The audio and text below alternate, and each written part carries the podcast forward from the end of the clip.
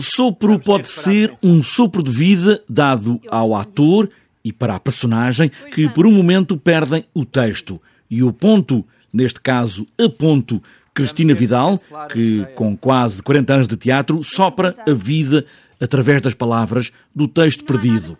Este foi o ponto de partida de Tiago Rodrigues. Quando a Cristina aceitou fazê-lo, aceitou também um, que a peça, uh, este sopro, que criámos em conjunto, esta magnífica equipa de atores, de técnicos, de, de artistas, uh, fosse uma, um, uma espécie de retrato ficcional inspirado na Cristina Vidal, inspirado nos bastidores dos muitos teatros que a Cristina conheceu e onde trabalhou e, e, e, talvez muito também nos bastidores do Teatro Nacional Dona Maria II.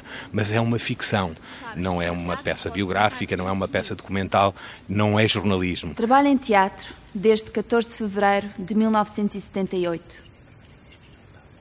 Mas esta é a primeira vez que estou em palco. Em cena, a ponto, à vista de todos, marca os personagens no palco e vai superando o texto. Agora que me podem ver pela primeira vez, certamente conseguem reparar como sou pálida. Uma homenagem a todos, os do teatro, os que estão à vista e os que têm a pele pálida e vestem de escuro por estarem sempre na sombra. Eu penso que isto é uma fantástica homenagem a todos os trabalhadores eh, de teatro, aqueles que trabalham em bastidores. Eh, e envolve realmente uma equipa que trabalha com um amor ao teatro.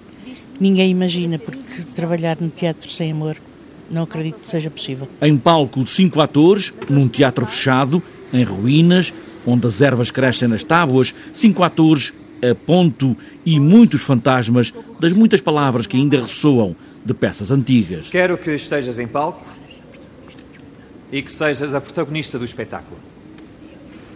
E eu respondi: Nem pensar. Um sopro de vida para os atores que fazem viver as personagens vem daquela pessoa, na escuridão, sempre atenta a amar o teatro.